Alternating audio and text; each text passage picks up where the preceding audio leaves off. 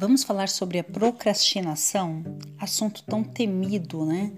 E tão esperado, porque nós somos procrastinadores. Eu não conheço um ser humano que não procrastina. E o que, é a tal da procrastinação? Procrastinação é a arte de deixar para depois, sempre adiar tarefas importantes. E quando eu falo arte, não é aquela arte, aquela obra de arte, aquela coisa magnífica. Não, é simplesmente o hábito, o vício de adiar para depois. E por que, que nós adiamos para depois? Porque normalmente aquelas coisas que nós adiamos não são coisas tão prazerosas para aquele momento. Então a gente sempre tenta buscar a tal da sombra e água fresca, né? Aquilo que é mais fácil para mim no momento, o que é mais fácil para mim, mais prazeroso, mais agradável agora. Por isso nós procrastinamos. Então aquela atividade, aquela tarefa que é tão importante para fazer, nós vamos deixando para depois, porque ela é chata ou é monótona, ou porque eu tô cansado, ou porque eu tô com sono, e aí eu vou sempre deixar para depois. É ruim procrastinar? Depende. É, a procrastinação nem sempre é ruim. A procrastinação pode levar a gente à inspiração e a realizar coisas grandes.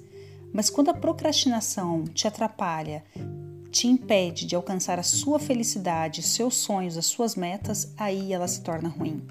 Eu gosto de citar um exemplo de eu, Andresa, extremamente procrastinadora. Acho que a maior procrastinação que eu fiz, a mais importante, foi a que deu mais certo na minha vida porque na minha faculdade, logo no primeiro ano, eu fui eleita por unanimidade na turma que eu seria oradora da turma. A turma inteira voltou, voltou, voltou em mim para ser oradora da turma. Então, no primeiro ano de faculdade de nutrição, eu já sabia que eu ia ser oradora, eu ia representar minha turma no discurso de formatura. Sabia que daqui quatro anos, né, lá na frente, depois de quatro anos, eu iria representar minha turma subindo num palco e proferindo o discurso de formatura na frente de todos os convidados, professores, reitor e olha a responsabilidade que as minhas colegas ali de sala conferiram a mim. E aí os anos foram se passando e elas sempre perguntavam: "E aí, Andresa, o discurso está pronto?". Eu não queria mentir, então eu não falava que estava pronto, mas eu também não queria deixá-las desesperadas. Então eu falava assim: "Fica tranquila que vai ser um discurso muito bonito". Eu só falava isso.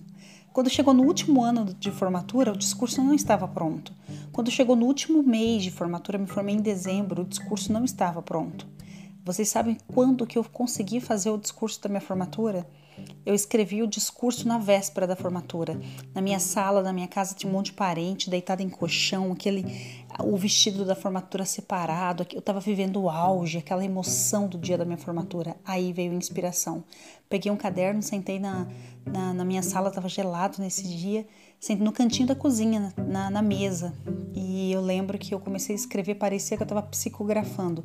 Quatro páginas li, reli, eu vivia a emoção do momento. Foi um discurso lindo, fui aplaudida em pé no, no salão de atos, foi a coisa mais linda. Minha professora, que era paraninfa da turma, que depois de mim ela proferiu o discurso dos professores, ela gaguejou, professora Elaine. Ela disse assim: O verdadeiro aluno é aquele que supera o mestre. Andresa, você me superou. Foi a coisa mais linda de arrepiar, foi emocionante. Eu tenho um vídeo desse momento. Por que, que isso é importante para mim? Porque eu procrastinei durante quatro anos e se eu tivesse feito o discurso antes, eu não teria bagagem, não teria inspiração e com certeza não teria feito um trabalho tão magnífico. Aquilo foi tão importante para minha carreira profissional que depois da formatura, o reitor tocou no meu ombro e falou: Andresa, quero te parabenizar, te dar um abraço e dizer que em toda a minha vida acadêmica eu nunca vi uma aluna proferir um discurso como o seu. Você está de parabéns. Eu quero que você volte para essa instituição não como bolsista como você era, mas eu quero que você volte como funcionária. Sabe qual foi o resultado? A secretária dele me ligou depois de dois meses e eu fui contratada e fui nutricionista e foi meu primeiro emprego, meu primeiro trabalho. E foi lá que eu adquiri toda a minha experiência em atendimento nutricional, graças a uma procrastinação. Ok, deu para entender que procrastinação nem sempre é ruim? Agora, quando você fica adiando pequenas tarefas, se distraindo no seu dia a dia com pequenas tarefas, você está mais longe de realizar os seus sonhos. Vou citar um exemplo para você. Pessoas de sucesso, escuta isso: pessoas de sucesso não desviam o seu foco do seu objetivo principal com distrações pequenas, com distrações momentâneas. com prazeres momentâneos. Você não pode permitir que um bombom, um brigadeiro, uma fatia de pizza, ah, só hoje, só hoje, essas desculpinhas que você vai dando para você mesmo, ou ah, hoje eu não vou treinar não, hoje eu tô com preguiça, hoje tá frio, amanhã eu faço, depois eu vou. Você não pode permitir que esses pequenos prazeres roubem o prazer maior que está lá na frente. Então, saiba que procrastinação é um assunto que está presente nas nossas vidas e todos nós procrastinamos. O que, que é a tal da procrastinação, então? É esse vício de deixar para depois. Você coloca um monte de coisas na frente e o que é tão importante você deixa para depois. Você se ocupa demais. O procrastinador ele está sempre ocupado. Ele não é o vagabundo, o preguiçoso, não, ele está sempre ocupado. Se ocupa demais com várias atividades, se enrola, sempre deixando algo importante para depois. Mas deixar as coisas para depois é uma das piores ofensas que você pode fazer para si mesmo quando o assunto é mentalidade. Quando você está o tempo inteiro falando para o seu cérebro, depois eu faço, daqui 10 minutos eu faço, daqui 10 minutos eu começo, você está se colocando numa situação de eterno desconforto mental. Aquela sensação de tarefa não cumprida, de, de se sabotar o tempo inteiro. Porque enquanto isso estiver pairando ali na sua mente, você não fica relaxado. Você está sempre guerreando ali contra seus próprios estímulos, porque apesar de você se convencer a fazer depois, é algo que precisa ser feito e aquilo fica maquinando na tua cabeça, fica te importunando e quanto mais distrações nós temos nas nossas vidas, mais nos entregamos à tal da procrastinação fácil demais procrastinar. É aquele e-mail que sinaliza, é a notificação do, do Facebook, é o WhatsApp que não para com vídeos inúteis, é a televisão ligada com todas as distrações e que são verdadeiros ladrões que roubam o nosso foco, roubam o nosso tempo que é tão precioso. Deixar para depois rouba nossa energia, nossa motivação e cada vez vamos perdendo aquele desejo de nos entregar para o que realmente deve ser feito.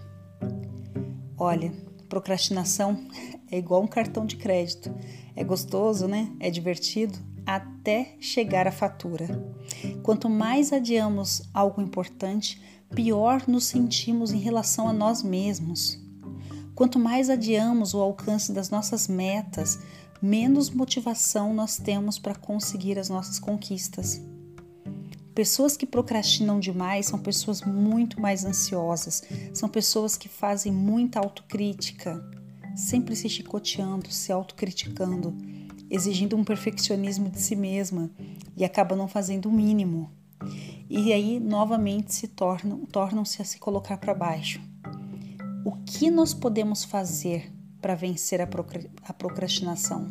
Caderninho na mão vou passar alguns passos, cinco passos para você vencer a procrastinação. Primeiro passo: entender as consequências devastadoras que a procrastinação traz para o seu estado emocional. O que, que vai acontecer? Quais são as consequências que você vai ter por procrastinar? Entenda que tudo que nós decidimos na nossa vida tem uma consequência. Escreva quais são as consequências que eu terei se eu continuar adiando essas tarefas importantes. 2. Presença plena. Respire, conecte-se com o seu ser agora. Não se desvie para um e-mail, para dar uma olhada no Instagram, você vai abrindo um monte de janelas no computador e por causa da sua impulsividade, você se ocupa demais e aí não consegue voltar para o foco. Às vezes você tem 10 minutos para resolver alguma coisa ali, quando você vê, você já está 40, 2 horas, 40 minutos, 2 horas na frente do computador ou do celular e aquilo que precisava ser feito já foi. Concentre-se no momento presente. Você pode fazer meditação, se você não consegue fazer meditação, é, não é muito a sua praia, o simples fato de você respirar lentamente, profundamente, contando até 10, aumentando gradativamente, já ajuda muito. O fato de eu ter diminuído agora, desacelerado um pouquinho a minha voz, ter respirado um pouquinho, me fez me sentir bem agora, nesse momento. 3. Divida as tarefas. Organize suas tarefas por ordem de prioridade. Você tem a sua rotina do dia estabelecida, anotada na sua agenda? Vamos estabelecer a rotina, que horas você vai acordar, que horas você vai usar para redes sociais. Faça todas as suas tarefas do dia E quando sobrar um tempo, você pode se permitir ficar meia hora a mais nas redes sociais porque você cumpriu todas as suas tarefas e você ganhou tempo. Organize então suas tarefas, coloque por ordem de prioridades. Quando você pensa que precisa fazer, por exemplo, um trabalho de conclusão de curso, um TCC, é algo tão grande para sua cabeça, é um negócio tão chato, tão enorme, difícil. Daí você se desvia com muito mais facilidade para algo que é mais agradável no momento. Então estabeleça as tarefas, o que você pode fazer. Sei lá, agora eu vou escrever somente o prefácio, agora eu vou escrever o capítulo 1, ou eu vou ler três artigos. Separa por pequenas tarefas. Sei lá, vou colocar os agradecimentos. Porque senão você tem aquela sensação de que você só vai ser feliz quando acabar o TCC e aí aquilo é uma infinidade é infinito, parece que vai, essa felicidade não vai chegar nunca. Quarto, seja gentil com você. Não se puna, não se castigue demais. Sabe, quando você quando você não consegue fazer algo e se pune, se xinga, se castiga, você tende a repetir ainda mais aquele comportamento. Se você entende que aquele comportamento foi apenas uma exceção, foi apenas um momento, você toca adiante, tá tudo bem, procrastinou, deixou de fazer, tá tudo bem, volta pro foco. O pensamento é o seguinte: quando eu me castigo muito, eu já vivi, já tive a punição, agora já está tudo errado, eu estou pronto para errar de novo, eu vou me atrasar de novo. Aprenda com as experiências e não se castigue tanto. Quinto item: pense nas consequências no futuro se você procrastinar. Se eu não fizer isso, o que vai acontecer? eu vou me endividar, eu vou engordar, eu vou ter que virar à noite para terminar um trabalho dentro do prazo. Se conecte com a dor que você vai ter, que você vai sofrer se você não cumprir aquela tarefa dentro do prazo. Eu falei cinco, mas vou colocar um sexto item aí, porque esse cinco já estava inserido lá no um. Então são cinco ou seis, tá tudo bem. Comemore as suas conquistas. Vibre por cada tarefa realizada. Olha o potinho da autoestima aí. Quando você cumpre aquela tarefa dentro do prazo, aí sim você vai ganhar tempo para ver mais TV, para ver uma série, como se fosse uma recompensa positiva para você. Aquilo que você gosta, você vai poder fazer porque nada é proibido. Ver o seu Instagram, falar com alguém no, no WhatsApp, fazer uma videochamada, assistir uma live divertida, sei lá, qualquer coisa que você quiser o que você gosta realmente, você pode se dar como um presente, sem peso, sem culpa e tirar aquele momento de prazer para você. Quando você vibra pelas pequenas conquistas, você gera dopamina, neurotransmissor da alegria, da felicidade, do bem-estar. Uhul! E aí você vai querer mais esse sentimento, mais. E assim, na próxima vez, você vai cumprir as tarefas dentro do tempo certo para ter novas recompensas. E aí você entra no ciclo positivo e consegue finalmente vencer a tal da procrastinação.